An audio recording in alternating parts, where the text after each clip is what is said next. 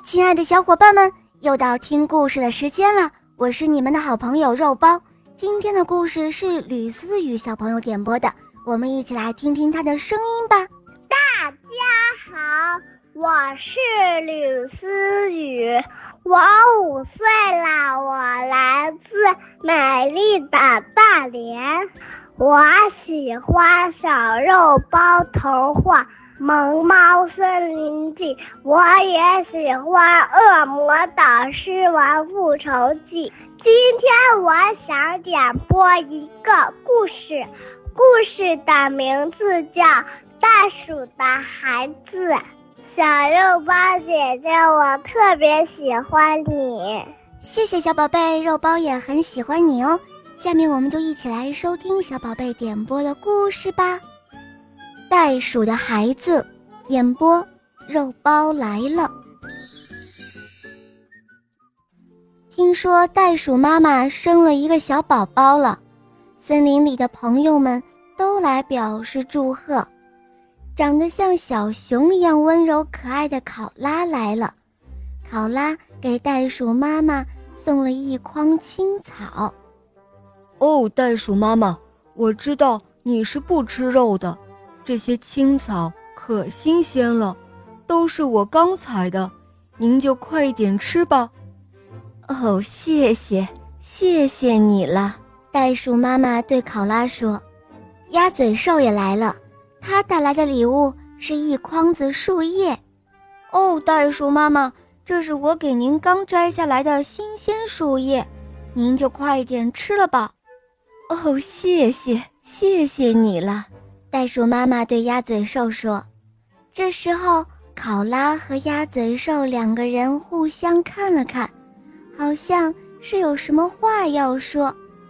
于是袋鼠妈妈问：‘我看你们两个好像是有什么事情吧？还客气什么呢？有话就说吧。’考拉听了袋鼠妈妈的话，支吾了一下，他说：‘呃，袋鼠妈妈，您生了小宝宝了。’”我们两个人前来祝贺，呃，是不是应该让我们看一看你的小宝贝呀？哦，原来你们是想看一下我刚生出来的小袋鼠啊！就在这个袋子里呀，你们看不到吗？袋鼠妈妈说着，把自己身上那个装着小袋鼠的大皮袋子扯了一下。我们袋鼠家族生了孩子啊，都是放在这样的袋子里养着的，得养六到七个月呢。哦，你们该不会是说我惯着孩子吧？呃，也没看见小袋鼠在哪儿啊。考拉和鸭嘴兽瞪大了眼睛，只看到一个小蚯蚓似的东西在慢慢的活动着。难道那个就是小袋鼠吗？袋鼠妈妈看出了考拉他们的迷惑，她说：“是这样的，你看我们袋鼠又高又大，可是啊，刚出生的孩子只有两厘米长，体重啊还不到一克，还不如人类的小手指头粗呢。”哦，原来是这样啊，没关系，有妈妈精心的照顾，小袋鼠一定会慢慢长大的。考拉和鸭嘴兽两个好朋友说着笑了起来。嗯，小伙伴们，在这里啊，肉包要跟大家分享一个科学小贴士：母袋鼠怀孕四十天左右产崽，幼崽体积很小很小，袋鼠家族看上去又大又高，但是刚出生的孩子却只有两厘米长，体重呢还不到一克。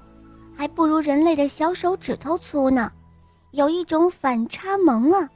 生命真的是一个可爱的东西。